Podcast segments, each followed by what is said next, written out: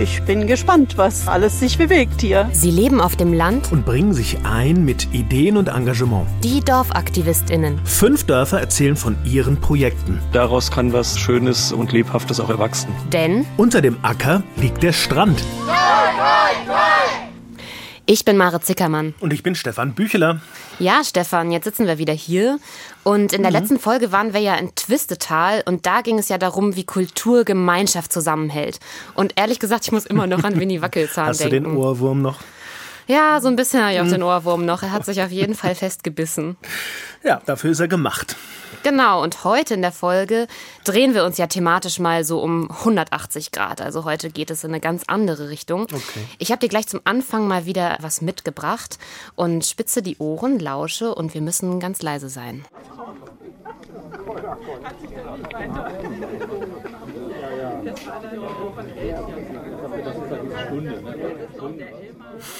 Naja, das ist so Gemurmel, da sind ein paar Leute zusammen. Ich habe auch äh, Lachen gehört, also nicht die allerschlechteste Stimmung. Ja. Ist aber so ein bisschen, mh, mm, also als wäre ich in so einem, so einem Raum mit einer niedrigen Decke oder einem kleineren Raum und es ist ja. so ein bisschen bisschen entfernt. So, ja. das würde ich jetzt sagen. Ja, spannend, dass du das rausgehört hast. Genau, und das, das stimmt auch. Also es hört sich so ein bisschen weit weg an, so Gemurmel und so, ne? Und das kommt daher, weil diese Menschen tatsächlich gar nicht mit mir in einem Raum waren, so. sondern ich war in einem Raum und zwar in einem Keller, in so einem Gewölbekeller. Und diese Menschen waren quasi draußen und standen im Garten und Ach haben sich so, ein bisschen gesammelt. Deswegen so ein bisschen weiter weg. Ja. ja. genau. Und jetzt kannst du mal raten, in was für eine Art von Keller ich war. Ich war nämlich in der Schachtmikwe. Und eine Mikwe ist ja ein, ein jüdisches Ritualbad. Und ich habe den Verein in Volkmaßen besucht. Äh, Rückblende gegen das Vergessen heißen okay. die. Mhm. Und die haben so eine alte Mikwe ausgegraben. Und da stand ich eben drin und habe so ein bisschen mein Mikro ausgepackt. Und draußen in dem Garten haben sich die Leute gesammelt. Und sag mal, Stefan, warst du eigentlich schon mal in der Mikwe? Tatsächlich Tatsächlich war ich schon mal in einer und das war in Bad Nauheim. Da habe ich als Reporter berichtet, ähm, ich glaube über den ersten Gottesdienst der, der Nachkriegszeit, ähm, mhm. der dort stattgefunden hatte. Das war dann so ein Jahrestag und da bin ich durch diese Synagoge geführt worden. Das war relativ modern, die war renoviert und dann habe ich auch die Mikwe angucken können. Mhm. Und da habe ich so in Erinnerung, ähm, das waren so, ja, ich glaube, blau-weiße Kacheln und dann ging so ein paar Stufen runter und das war so ein Edelstahl-Handlauf. Also das war, war relativ modern, ähm, ah, ja. So ein bisschen so, ne, wie so ein, wie so ein Mini Mini-Schwimmbad so. Ähm, ah ja, interessant. Also die Mikwe, in der ich jetzt ja. war, die war wirklich vom Charakter her, glaube ich, ganz anders. Also das war wirklich wie so ein Gewölbekeller, kannst du dir das vorstellen, mit so feuchter Luft. Du hast wirklich so ein, so ein Kellergefühl. Und ähm, also diese Mikwe, in der ich war, ist auch fast in Vergessenheit geraten über den Zweiten Weltkrieg. Die war lange Zeit verschüttet und ah. der Verein hat sie dann wieder ausgegraben. Und man hat das wirklich durch Zufall gemerkt, dass da überhaupt sowas unter dem Boden in diesem Keller liegt, in diesem Haus am Steinweg 24 ist das. Und der ehemalige Bürgermeister von Volkmaßen, Manfred Flore, hat mir dazu die Geschichte erzählt. Also in Volkmaßen gibt es seit 800 Jahren jüdisches Leben. Wir haben immer geguckt, dass wir nicht nur über zwölf Jahre berichten, sondern über das Leben in dieser Region. Bei den Recherchen hat unser ehemaliger Vorsitzender dann herausgefunden, dass es hier ein Haus gab, äh, in dem der Gewölbekeller sehr besonders aussah. Es äh, gab eine Säule mit Verzierungen, die es in anderen Kellern hier in der Stadt nicht gab. Und die Grundstückseigentümerin hat dann zugestanden, dass man in diesem Keller auf Suche geht, weil in der Zeit, als dieses Haus in christliche Hände gekommen ist, gleichzeitig die damalige jüdische Gemeinde in Volkmaßen eine Synagoge mit Mikwe neu gebaut hat. Genau, und diese Mikwe ist jetzt das heutige Gustav Hüneberg Haus, weil die Hüneberg Familie die letzte jüdische Familie war, die dort gelebt hat. Okay, aber wann war das jetzt? Also die letzte jüdische Familie hat da vor 150 Jahren gelebt und danach ist das Haus, wie Manfred Flore auch eben erzählt hat, in christliche Hände geraten. Und ja, stell dir mal vor, du stehst dann in so einem Keller und du musst anfangen zu graben also ich ja, musste erstmal erstmal auf die Idee kommen und ja, ich wüsste auch gar nicht, wo ich da anfangen soll, oder? Und mit was? Ja, genau. Und so ging es tatsächlich auch den drei Schatzsuchern, wie Manfred Flore sie im Gespräch genannt hat. Die drei haben dann angefangen mit wirklich Löffelchen und Pinselchen etwa acht Kubikmeter Schutt wegzuräumen. Sehr schnell hat man festgestellt, nachdem die oberen äh, Schicht äh, weg war, dass da was drunter sein musste. Man ist dann tatsächlich auf diese Mikwe gestoßen, eine mittelalterliche Schachtmikwe, das heißt mit einer Überwölbung. Nachdem alles äh, sauber war, hat man die Mikwe äh, leer gepumpt und nach kurzer Zeit war wirklich klares Wasser wieder in dieser Mikwe, nicht mehr so hoch wie früher, weil die Grundwasserspiegel natürlich abgesunken sind.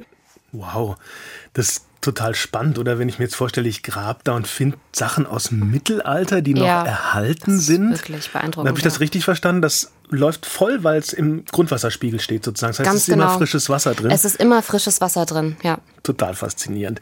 Und was habe ich, habe ich das richtig gehört mit Pindeln und Löffeln? Hm, ja, ist beeindruckend. Ne? Woher also, wussten die überhaupt, wo sie dann anfangen zu löffeln? ja, also die Geschichte dazu ist, dass sie quasi einen Experten dabei hatten, äh, der mit der Wünschelroute da durchgegangen ist. Und da, wo dann eben der Schacht zu dieser Mikwe unter der Erde lag, ist die Wünschelroute ausgeschlagen. Okay. Und ja, das stimmt so? Also ich, ich, ja, ich habe ja so Probleme mit sowas, aber. Ja, ich konnte es mir ehrlich gesagt mh. auch nicht vorstellen, aber es wurde mir von mehreren Seiten tatsächlich so erzählt. Mh. Und äh, naja, gut, offensichtlich haben diese Schatzsucher, also Ernst Klein, Joachim Geritzen und Peter Kirschbaum, diese Mikwe gefunden. Dann hat's funktioniert, sage ich mal. Ne? War dann, waren dann diese Ausgrabungen und das Wünschelroutengehen, war das dann so eine Art Geburtsstunde für den Verein, den du da erwähnt hast? Nee, nicht ganz. Also den Verein gibt es schon länger. Die Mikwe ist ein wichtiger Teil des Vereins, aber die wurde erst 2013 entdeckt.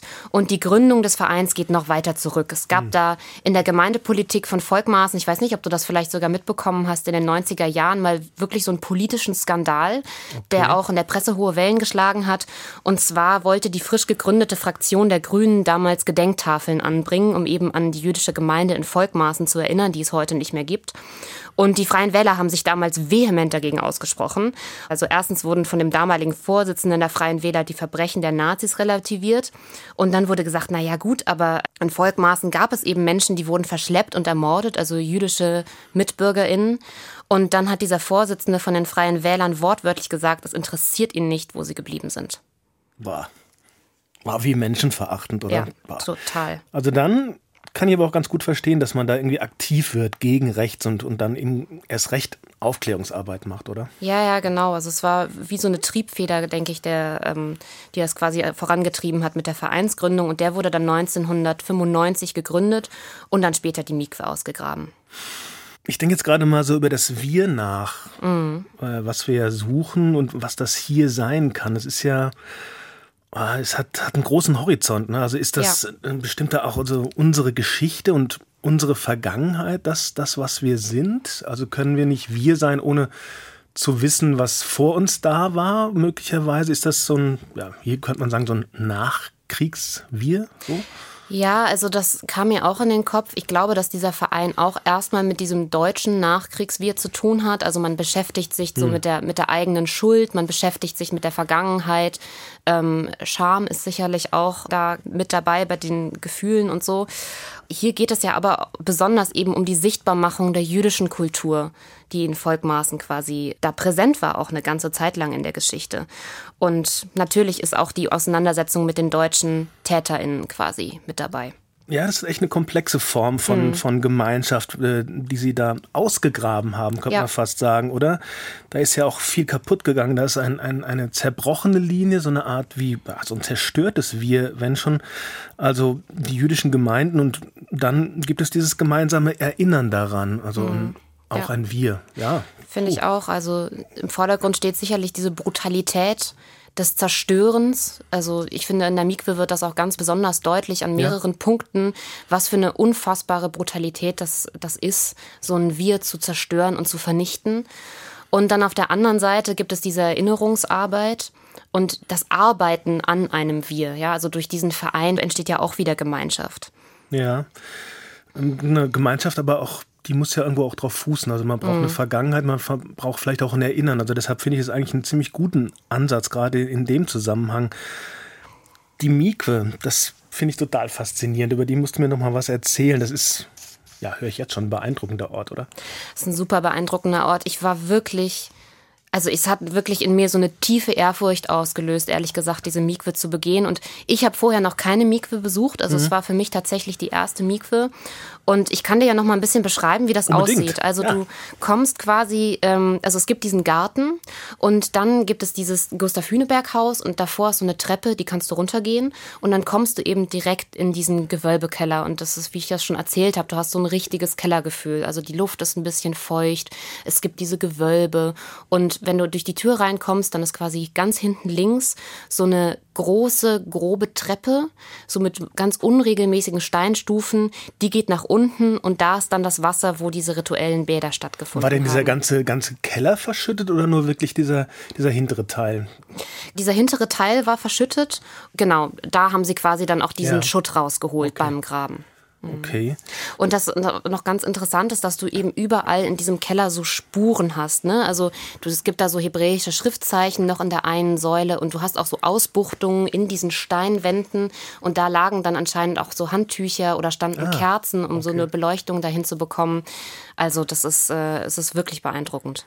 Schriftzeichen hast du gesagt. Ähm, hat man dann auch herausgefunden, wie alt diese Mikwe tatsächlich ist? Oh ja, und äh, bei der Einschätzung hat sich die Denkmalpflege beteiligt. Das ah ja. ist ja natürlich nicht mhm. so eine einfache Aufgabe. Und man hat wirklich festgestellt, dass die Mikwe sehr, sehr alt ist. Und im Zuge der Grabungsarbeiten wurde auch altes Eichenholz gefunden, das in dem feuchten Schlamm konserviert war. Im Rahmen der dendrochronologischen Untersuchung der Universität Bamberg wurde dann ähm, festgestellt, dass diese Eichen 1476 geschlagen worden sind.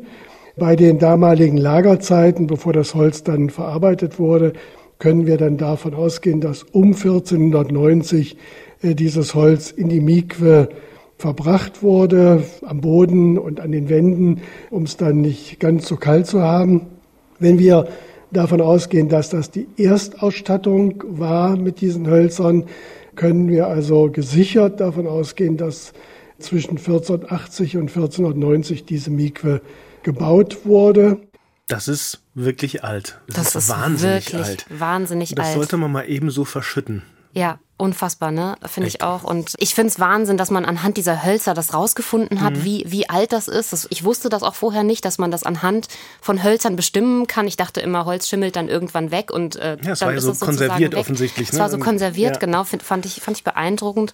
Und dieses Holz ist übrigens auch nicht die einzige Spur, die es da gibt. Also es gibt noch viele andere, die noch über das Leben und diese Rituale in der Mikve Aufschluss geben können. Inzwischen haben wir auch festgestellt, dass der Raum, in dem sich diese Mikwe befindet, offensichtlich auch Gebetsraum war, weil wir auch in den Mauerwerken Hinweise auf hebräische Schriftzeichen gefunden haben. Und wir haben an einer Stelle sehr deutlich auch gesehen oder gefunden die segnenden Hände des Rabbis die segnenden Hände des Rabbis. Das war, glaube ich, mein intensivster Moment da unten in dieser Mikwe. Diese Abdrücke von diesen Händen siehst du quasi über der Steintür, wenn du reingehst und dann quasi direkt hinter dir über der Tür, da hat der Rabbi dann seine Hände abgelegt und, und hat gesegnet. Ja, wie, das kann man sehen? Das kann man sehen. Ich hatte, ich hatte meine Hände auch da drauf liegen. Wow. Also es sind so, natürlich sind so unregelmäßige Abdrücke. Man, man kann es auch, glaube ich, man kann es nicht erkennen, wenn man es nicht weiß. Aber wenn man das erzählt bekommt, dann ist es sofort total schlüssig. Und ähm, das hat in mir wirklich sehr viel ausgelöst, weil es auch einfach zeigt, wie lange diese Rituale da stattgefunden haben. Also wenn Hände Abdrücke im Stein hinterlassen, ja, das, das muss ja wirklich Jahrzehnte oder ja auch Jahrhunderte lang vielleicht äh, gemacht worden sein. Nee, das wollte ich gerade sagen, bis, bis da wirklich mal so ähm, ja, Vertiefungen kommen. Das ist mhm. ja nicht so wie bei diesen Treppen in den alten Burgen, die so ausgelatscht waren, sondern ja. Hände auflegen, das ist ja, ist ja viel, sag ich mal, zärtlicher oder viel weniger intensiv. Ja. Also genau. wie, wie lange oder wie oft muss der Rabbi seine Hände da hingelegt haben? Oh. Und ich finde es auch so eine unfassbar persönliche Spur in dieser Mikwe. Also es gibt diese hebräischen Schriftzeichen und so und wie gesagt, diese Ausbuchtungen für Handtücher und so weiter. Aber das ist, das ist wirklich quasi eine Spur, ein Abdruck, der da hinterlassen wurde von diesem Leben. Und das fand ich von faszinierend. Den Menschen. Von, von den, den Menschen. Menschen. Ja. Von den Menschen. Und da wurde mir dann auch nochmal bewusst diese Brutalität der Zerstörung. Also ja, echt. Wahnsinn. Ich durfte dann übrigens auch mal diese Stufen zu dem Wasser runterklettern. Ne? Das ja. hatten wir auch gerade schon, dieses, äh, dieses Wasser, was sich da immer erneuert. Und das war für mich auch sehr intensiv, weil da haben ja diese rituellen Bäder mhm. stattgefunden. Und ich habe mal gefühlt und das war wirklich kalt. War also, kalt, oder? Es war Grundwasser echt kalt. Es hat so Puh. 10, 11 Grad oder oh. so. Und da dann sich quasi drin zu waschen und im Winter auch und so, das muss bestimmt super kalt gewesen sein. Ja. Naja gut, aber weißt du, was ich auch spannend finde, ist, dass eben dieses Wir, was wir gerade besprechen, mit den Händen des Rabbis, mit dem Wasser, mit den rituellen Waschungen, das hat ja so eine ganz, ganz starke Religion, also das ist ja eigentlich ein religiöses Wir. Das wird durch diese religiösen Rituale zusammengehalten und so mhm. eine Art von Spiritualität hatten wir ja auch noch gar nicht im Podcast bisher. Nee ähm, so eine Gemeinde halt, ne? Also der Zusammenhalt einer Gemeinde, gemeinsam sein, ist ja, glaube ich, ja. so der Gedanke dahinter. Ne? Spielt das in deinem Leben eigentlich eine Rolle, Stefan? Hm, Spiritualität mhm. ähm, schon. Also ich, ich, ähm, ich empfinde das häufig. Zum Beispiel, also ich hab, äh, war jetzt im Sommer, war ich tatsächlich oben auch in, in Nordhessen, in Germerode. Mhm. Da gibt es ein altes Kloster. Da ist, äh, ja. Das ist nicht mehr aktiv, ähm, aber die Gebäude stehen da. Und ähm, als wir da waren, das war so ein, so ein, so ein Nachmittag, ähm, da kam die Sonne raus nach einem bewölkten Tag und es lag da so ja, in dieser Abendsonne und da habe ich total äh, Spiritualität gefühlt oder mhm. habe es mir vielleicht auch nur eingebildet. Also, dass das ein Ort war, ja, ein besonderer Ort. Ja, der so eine Energie ausgestrahlt Der eine Energie hat und ja. in mir was ausgelöst hat, mhm. tatsächlich. Also, ja. ich habe mich dann auch in die, in die Kirche gestellt und habe ein Kirchenlied gesungen. Ah, so ganz wow. für mich alleine ja. und für meine Freundin einfach um das Klingen zu hören. Und das war, ja, das war super intensiv. Und sowas passiert mir schon häufiger, auch wenn ich jetzt kein regelmäßiger Kirchgänger mehr bin, tatsächlich. Mhm. Wie ist bei dir? Also ich habe mit der Kirche tatsächlich gar nichts am Hut. Ich bin auch nicht getauft und so. Also ich gehöre irgendwie so offiziell keiner Konfession mhm. an. Und eigentlich hat das in meinem Leben nie so eine besondere Rolle gespielt. Ich war oft in Kirchen, die haben wir uns auch irgendwie immer so angeguckt. Und Aus historischem selten, Interesse, oder wie? Es, ja, aber es, ja. Ist, es ist selten, dass eine Kirche bei mir dieses Gefühl auslöst. Also ich hatte so ein ganz, ganz starkes, intensives Gefühl tatsächlich in dieser Mikwe. Ähm, und manche Kirchen lösen das bei mir auch aus, aber es ist wirklich, es ist wirklich sehr, sehr ausgewählt. Also mir passiert es öfter tatsächlich. Passiert mir auch im Limburger Dom übrigens. Ah, im Limburger Dom. ja, ah, ja, Finde ich auch total schön. Ja. ja, ja, okay. Also so ein spirituelles Wir, das sich durch die Zugehörigkeit zu einer Religion konstituiert, eigentlich schwindet das ja immer mehr, habe ich so das Gefühl. Und ich habe auch das Gefühl, dass Menschen, die gläubig sind, sich durch ihren Glauben zu einer Gemeinschaft zurechnen, das wird ja häufig auch eher kritisch beäugt, oder? Weiß ich gar nicht. Ich glaube schon so, es gibt mit Sicherheit den Wunsch in vielen von uns nach einer Spiritualität und mhm. äh, ich glaube, es gibt gerade halt eher eine große Enttäuschung, was die, was die christlichen Kirchen hier bei uns oh, angeht. Ja. Ne? Also ja, Stichwort ja. sexualisierte Gewalt oh, und so. Und das, das können die Menschen nicht mehr mittragen. Ich glaube nicht, dass, dass sie grundsätzlich äh, alle vom Glauben abge, äh, sich losgesagt haben oder mhm. nicht mehr nach Spiritualität suchen. Also auch so, so Sekten haben ja viel Zulauf, ne? Und mhm. die Menschen suchen da ja wieder sowas. Und in dem Zusammenhang habe ich ein schönes Wort mal gelernt. Das heißt, der Wunsch nach einer Wiederverzauberung der Welt. Also ich glaube, wir suchen alle schon ein bisschen mehr als diesen profanen Alltag auch. Und mir geht es wenigstens so. Ja, das doch, das glaube ich auch. Ich glaube, dass dieser, dass dieser Wunsch danach auch stark vorhanden ist. Mhm. Gebe ich dir auf jeden Fall recht. Aber neben diesen spirituellen Momenten da in dieser Mikwe gab es übrigens an dem Tag noch andere Erlebnisse. Okay. Ich habe dir ja am Anfang dieses Gemurmel vorgespielt, Stimmt. aber ich habe auch noch einen anderen Ton mitgebracht und zu dem kannst du jetzt gerne gleich nochmal erzählen, was dir in den Kopf kommt.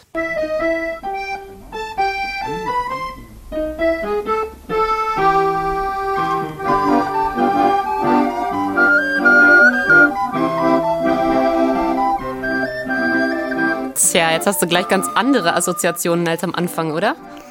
Ja, auf jeden Fall. Also da ist ein bisschen, ja, so ein bisschen Stimmung offensichtlich. Man hört Musik, klar. Und das Ganze, ich habe äh, rausgehört, eine Flöte ne? Ja. und ähm, eine Quetschkommode. Also, ja, klar. Und so. Also, das ist eine also handge handgemachte Musik aus Volkmaßen. Ja, ganz genau. Also das ist eine Tango-Band, ähm, die da gespielt ah. hat. Und zwar zu einem besonderen Anlass.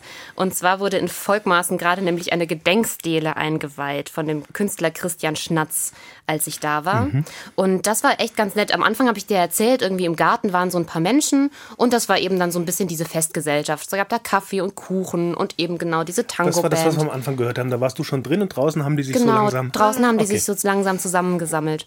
Und es gab auch ein paar Reden, zum Beispiel vom Volkmaßener Bürgermeister und natürlich auch vom Künstler Christian Schnatz. Und der hat besonders darüber gesprochen, wie gefährlich Gleichgültigkeit für die Gesellschaft ist. Gleichgültig ist ja dann eigentlich nur etwas, wenn man es eigentlich nicht mehr wahrnimmt. In dem Augenblick, in dem man sich dieser Sache zuwendet und sie eben besieht, dann ist es nicht mehr gleichgültig, dann hebt es sich eben heraus, dann hat man ringsrum schnell mal einen Kontrast. Mhm. Ich finde, hat er recht. Und ich finde übrigens ein besonders prägnantes Beispiel von Gleichgültigkeit ist Ignoranz. Ja. Vielleicht, ja. Also so, so ein aktives Gleichgültigsein ist das vielleicht. Und ich denke da tatsächlich besonders an diesen Vorsitzenden der Freien Wähler, den wir am Anfang hatten, der als Argument gegen die Gedenktafeln gesagt hat, mir doch egal, was mit den Juden war. Ich finde, das ist so ein ganz, ganz schlimmes Beispiel von, von Ignoranz, eine menschenverachtende Ignoranz, wie du das schon gesagt hast. Tatsächlich, ja, ja. Ist total übel, total üble Geschichte. Aber ähm, sag mal, der Verein heißt jetzt ja gegen das Vergessen, ne? nicht umsonst schätze ich mal. Ähm, aber was heißt das für die äh, Vereinsarbeit? Die haben die Mikro ist jetzt ja ausgegraben, ne? das heißt, mhm. da kann man hingehen.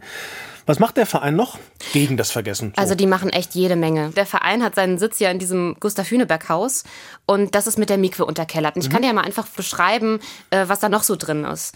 Direkt über dieser Mikwe, also im Erdgeschoss, befindet sich ein Büchercafé. Das ist ah. total cool. Da kann man Kaffee trinken und da gibt es dann so Regale an den Wänden und da stehen äh, lauter Bücher, also so eine Sammlung über jüdisches Leben im weitesten Sinne. Also sind so aktuelle Veröffentlichungen, Belletristik, aber auch Sachbücher. Und das geht bis hin zu Gedichtbänden von zum Beispiel Else Lasker Schüler. Ach, schön. Das ist ja. richtig toll. Und übrigens finden in diesem Büchercafé auch regelmäßig Buchbesprechungen und so kleine Leserunden statt. Und wer Lust hat, kann einfach dazukommen. Ja, okay. Und funktioniert das? Kommen da die Menschen? Wird dieses Angebot tatsächlich wahrgenommen? Ja, das wird tatsächlich angenommen. Ich hatte in diesem Büchercafé dann direkt auch mal so ein Buch in der Hand. Mhm. Hitlerwetter von Tilman Bendikowski hieß das. Hitlerwetter? Ja, genau. Also das, in dem Buch geht es so um die Gleichgültigkeit, wie die sich im Dritten Reich breit macht. Weißt du, wie man einfach sein Leben weiterlebt Ach, und so. Okay. Und ähm, das Buch sah tatsächlich mhm. sehr ausgelesen aus. Also da haben auch so Notizzettel drin gelegen und so kleine Post-its drin ja. geklebt und so. Das sah auf jeden Fall sehr besprochen aus. Na, und wenn du dann so ein Stockwerk höher steigst, jetzt waren wir gerade im Büchercafé, dann kommt man in ein Museum und das ist wirklich ganz, ganz reichhaltig gespickt mit Informationen zu jüdischem Leben. Also es gibt Exponate zu jüdischen Ritualen und Traditionen. Da liegt so eine Tora rum und so. Hm.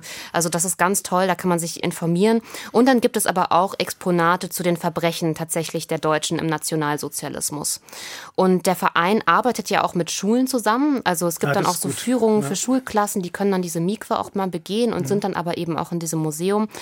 Und das finde ich ja total gut, dass es da so eine Auseinandersetzung gibt, auch mit dem eigenen Ort. Weil ich habe häufig so das Gefühl, dass das ein bisschen vergessen wird, sich auch mit der eigenen Geschichte des Ortes zu befassen. Oder wie, wie erlebst du das, Stefan? Naja, es ist ja auch ein bisschen unangenehm. Ne? Es gibt ja schönere Themen, als sich über mhm. Schuld äh, Gedanken zu machen und über das, was, was da so brutal war damals. Ja.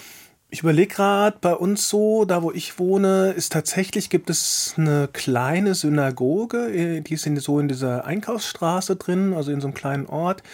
Da ist aber ein Modegeschäft drin heute mhm. und es ist eine, es ist ein, draußen eine Plakette angebracht. Also mhm. Also das schon, also man sieht es, das ist das wahr, das Haus ist auch erhalten worden. Und dann gibt es bei uns noch so einen jüdischen Friedhof, der ist da, ich wohne ja im Rheingau, der ist mhm. ganz oben in Weinbergen versteckt. Also mhm. wer das nicht weiß, findet den nicht. Ja. Also ich sag mal so, man kann da ganz gut durchlaufen ohne erinnert zu werden. Ja, also solche ohne jetzt zu unterstellen, dass es nicht da die, die Leistung auch gibt, dass da ja. jemand Leute sich erinnern wollen, aber es ist nicht wahnsinnig präsent. Also ich stelle mir ja. das da jetzt in Volkmaßen präsenter vor. Ja, in Volkmaßen ist das auf jeden Fall sehr präsent, was ich total gut finde. Ich habe auch so Orte im Kopf, die ich kenne, die sich erinnern oder die irgendwie versuchen, äh, sich mit dieser Zeit zu beschäftigen, aber ich finde, häufig gibt es trotzdem so ein Ungleichgewicht. Also ich denke da zum Beispiel an meinen Nachbarort, mhm. wo ich aufgewachsen bin und da ist an der evangelischen Kirche so ein riesiges, fettes Denkmal Denkmal so für die Gefallenen. Ja, ne? so, ist, so, ein ja. Soldat, so ein kniener Soldat mit so einem hässlichen äh, Helm auf dem Kopf und so. Und da wird eben an die Gefallenen des Ersten und Zweiten Weltkriegs und so, an die deutschen Gefallenen erinnert. Und dann gibt es so eine ganz unscheinbare Plakette am Rathaus, die sich eben auch mit den jüdischen MitbürgerInnen beschäftigt, die eben deportiert und ermordet wurden. Und da finde ich es eben schon so ein großes Ungleichgewicht in der Erinnerung. Das stimmt, das gibt es bei uns auch am Rheinufer, so einen mhm. riesigen Löwen Furchtbar. auf einem riesigen Sockel. Da kannst du nicht dran vorbeilaufen, das siehst du auf jeden Fall. Siehst du auf jeden Fall. Das ist, das ist ein Unterschied, stimmt, in der Gewichtung voll. Und deswegen ja. ist eben, finde ich, auch diese Sichtbarmachung und diese Möglichkeit, auch diese Mikwe zu begehen in Volkmaßen wirklich was Besonderes. Absolut, intensiv. Mhm. Und ich hatte ja schon mal gesagt, in diesem Verein entsteht ja auch Gemeinschaft. Also ich habe erzählt von diesem Büchercafé, von dem Museum. Da steckt natürlich auch viel Arbeit von dem Verein selber drin. Und ich habe mal Renate Wallprecht, die jetzt auch noch im Vorstand des Vereins aktiv ist, gefragt, was für sie eigentlich Gemeinschaft bedeutet. Also der Verein, der funktioniert ja auch überhaupt nicht ohne Gemeinschaft und es ist auch sehr schön. Ich arbeite auch mit im Verein, also als Beirat im Vorstand und ich finde es immer wieder faszinierend, wie unterschiedlich die Personen sind, völlig unterschiedlich und trotzdem kommt man irgendwie auf einen Nenner, ne? indem man eben Kompromisse macht oder sich mit dem Seil aneinander klemmt, wie wir das eben bei der Stele gelernt haben. Ne? Ja, ich glaube, jetzt muss, äh, genau, jetzt muss ich dir kurz erklären, wie diese Stele ausgesehen hat, die da gerade eingeweiht wurde mhm. von Christian Schnatz. Das ist jetzt ein bisschen schwierig zu beschreiben, aber ich versuch's mal. Also stell dir mal einen Pfahl vor und der wird am oberen Ende von so einem Keil auseinandergetrieben. Also wie so eine Axt, die ein Holz spaltet. Ja, das kann kannst du dir vorstellen. Und dann geht das Holz ja oben so auseinander und da steckt dann quasi so dieser Keil drin. Und der kann das Holz aber nicht spalten, weil da dann so ein Seil drum gewickelt ist. So ah. ganz, ganz oft ist das um den Pfahl geschlungen. Und dieses Seil kann man auch so ein bisschen interpretieren als den Zusammenhalt der Gemeinschaft. Also ein Seil ist ja eigentlich ein weiches Material. Material und kein hartes. Aber dadurch, dass es eben mehrere Male so um diesen Pfahl rumgeschlungen ist, kann es dennoch verhindern, dass eben dieser Pfahl gespalten wird. Kannst du dir vorstellen, wie es aussieht? Ja, wie, wie hoch war das so grob? Ja, so vielleicht ein Meter, Meter 50 so. irgendwie so in die nee, Richtung. kann ich mir vorstellen ungefähr. Und ähm, das Bild vermittelt sich ja auch irgendwie. Ne? Also es hier ja. da droht Spaltung, äh, ja. drohen auseinandergerissen zu werden, wenn wir nicht was tun, so und ein Seil drum wickeln. So würde ich es jetzt mal genau, interpretieren. So, genau, habe ich auch so interpretiert und so hat auch Christian Schnatz das in seiner Rede eigentlich interpretiert. Und ich finde auch das ganz cool, als Metapher für die Gemeinschaft zu lesen, ja. die das Vergessen eben aufhalten kann. Gemeinschaft, Stichwort, habe ich jetzt ein paar Mal schon gehört. Ähm, wer gehört da alles dazu? Und ähm, gibt es eigentlich eine Zusammenarbeit mit einer jüdischen Gemeinde? Das würde ja irgendwie auch naheliegen. Ne?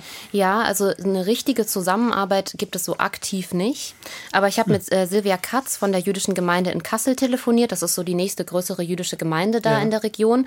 Und sie hat die Mikwe schon öfters besucht und äh, war auch ganz angetan von der Arbeit des Vereins. In Volkmaßen selber gibt es ja keine jüdische Gemeinde mehr. Es gab deswegen die Bestrebungen oder das Bemühen des Vereins, Überlebenden nach Volkmaßen einzuladen und ihnen ein Faksimile ihrer Geburtsurkunde zu überreichen. Und Manfred Flore, der damals Bürgermeister war, als das passiert ist, hat mir erzählt, wie schwer es ihm gefallen ist, diese Willkommensrede für diese BürgerInnen zu halten, die dann wieder nach Volkmaßen gekommen sind. Das waren damals etwa 24 Leute, die noch gelebt haben, die ähm, rechtzeitig in die USA und anderswohin ähm, auswandern konnten. Und ich gestehe zu, dass der Empfang im Rathaus für mich nicht nur was Besonderes war, nachdem wir viele Widerstände überwunden hatten und als Stadt vielleicht auch nicht so viel Geld beigesteuert haben, wie es äh, hätte sein müssen, aber eben ganz viele Menschen hatten, die gespendet haben. Es hat keine Situation gegeben, in der ich mich mit einer Begrüßungsrede so abgemüht habe wie mit dieser um den richtigen Ton zu finden. Und wir haben damals den Menschen, die hier geboren waren, ein Faksimile ihrer Geburtsurkunde überreicht. Und das sind Dinge, wo ich sagen muss, da zehre ich heute auch im Positiven von, weil ich auch von diesen Menschen dann sehr schnell sehr viel gelernt habe. Da sind einige dabei gewesen, die nach vielen Mühen von Ernst Klein überzeugt wurden, nach Volkmaßen zu kommen, die nie wieder nach Deutschland wollten. Ja, was man ja verstehen kann, auf, auf jeden, jeden Fall. Fall. Das mhm. war auch bestimmt für die kein, kein einfacher Gang, aber vielleicht hat es auch geholfen, damit fertig zu werden oder mit der eigenen Geschichte besser klarzukommen. Ja. Sicher kein einfacher Termin, auch nicht für den Ex-Bürgermeister, aber ähm, wichtig und notwendig. Finde ich auch. Und ich finde es auch toll, dass Manfred Flore darüber mit mir so offen gesprochen hat, ja. über diesen Moment. Und ich finde auch, er trifft diese Ambivalenz sehr gut. Also er beschreibt ja einerseits, er hat auch was Positives daraus mitgenommen, durch diese, diese Beschäftigung mit der Schuld, durch diese Scham, die damit vielleicht verbunden ist und ähm, diese schwere Begrüßungsrede, dieses den richtigen Ton finden. Und ich finde auch da kann man vielleicht ein bisschen nochmal das Thema dieses Podcasts oder dieser Podcast-Folge aufgreifen, dass eben mit der Beschäftigung, mit dieser schwierigen Beschäftigung der Geschichte, dass eben quasi da wieder auch Gemeinschaft erwachsen kann, dass da irgendwie auch wieder was Positives draus erwachsen kann. Ja, auch um, um zu begreifen, hm. wer wir hier sind. Ne? Und ja. wie definiere ich, wenn man es jetzt größer fasst, das Wir? Sind das nur wir, die hier noch da sind? Äh, sind das auch noch unsere Eltern möglicherweise? Die machen von mir ein Stück wir. Äh, die, also das ist ein Wir immer noch für mich, denke ja. ich, und auch die Familie. Und wenn man es weiterfasst, gehört eben auch das jüdische Leben in Deutschland dazu und das, was damit passiert ist. Also um sich bewusst zu werden, wer wir heute sind, mhm. gehört das immer noch dazu sich darüber bewusst zu werden, auch über die eigene Schuld und wie man damit umgegangen ist. Vor allen Dingen auch, was wir daraus gelernt haben. Wir haben ja auch was daraus gelernt und. Ja, vielleicht auch, wie wir heute miteinander umgehen und was wir nicht machen sollten. Genau, und auch das total spannend. Finde ich auch total spannend und auch schwierig, darüber zu sprechen oder das, das irgendwie so versuchen zu definieren. Ähm, und ich muss auch an dieses Nachkriegswir nochmal denken. Also das, es gab ja auch diese Generation in, in, der Nachkriegszeit, wo ganz viel unter den Teppich gekehrt ja, wurde, wo ganz viel, einfach man wollte nichts mehr damit zu tun haben, wie wir das eben in dieser Folge auch mit diesen freien Wählern da in Volkmaßen hatten. Ähm, und ich finde, es ist eben auch ganz wichtig, das zu beleuchten und das als Teil der Geschichte zu sehen und ja, versuchen, was daraus zu lernen und versuchen, aktiv dagegen vorzugehen. So. Total wichtig. Ähm in die Zukunft auch zu gucken, ne? Ja. Irgendwie und, und zu sehen, wie machen wir weiter und wie, wie gehen wir damit in, wie kommen wir weiter. Ne? So. In die Zukunft zu schauen, aber immer mit, mit der Vergangenheit quasi im Hinterkopf oder mit Blick auch in die Vergangenheit. Deswegen finde ich es auch toll, dass Arbeit mit SchülerInnen gemacht wird in diesem Verein, weil ich glaube, es ist wirklich sehr, sehr wichtig, dass auch jetzt die, die geboren werden, die jetzt jung sind, dass die diese Gräueltaten nicht vergessen, dass ein Gespür für die eigene Geschichte da erschaffen wird. Und das finde ich auch ganz wertvoll, was der Verein da macht. Ja, starkes Thema fand ich. Also Sehr total in interessant. Und mhm. ähm, eigentlich würde ich jetzt gerne noch auf unsere nächste Folge hinweisen, aber ich weiß jetzt gerade nicht, wie ich die Kurve kriege. Ja, also ich kann vielleicht noch sagen, dass ich einfach sehr dankbar bin für diese Erfahrung in Volkmaßen okay. und vor allem auch für die Begehung der Mieke. Wie, wie gesagt, es war Tolles, die, ja. die, erste Mieke, ähm, die ich gesehen habe in meinem Leben und es war für mich eine ganz intensive Erfahrung. Und ähm, ja, aber Stichwort Zukunft, äh, Stefan. Ich hm. meine, in der nächsten Folge gucken wir ja so ein bisschen in die Zukunft eigentlich, oder? Ja, das stimmt. Da geht es ein bisschen darum, äh, was, was wollen wir machen aus unserem Dorf? Wo wollen wir hin? Wer wollen wir sein? Wie wollen wir leben? Ja, und da geht es dann ganz, ganz sachlich und ganz praktisch um, um Lebensmittel, um Lastenfahrräder und um ja, äh, Kaffee und solche Dinge und äh, wie man die kriegt und wo man die kaufen kann. Bin ich sehr gespannt. Ich freue mich auf jeden Fall drauf. Ich bin Mare Zickermann. Und ich bin Stefan Büchler. Die Dorfaktivistinnen ist eine Produktion des Hessischen Rundfunks.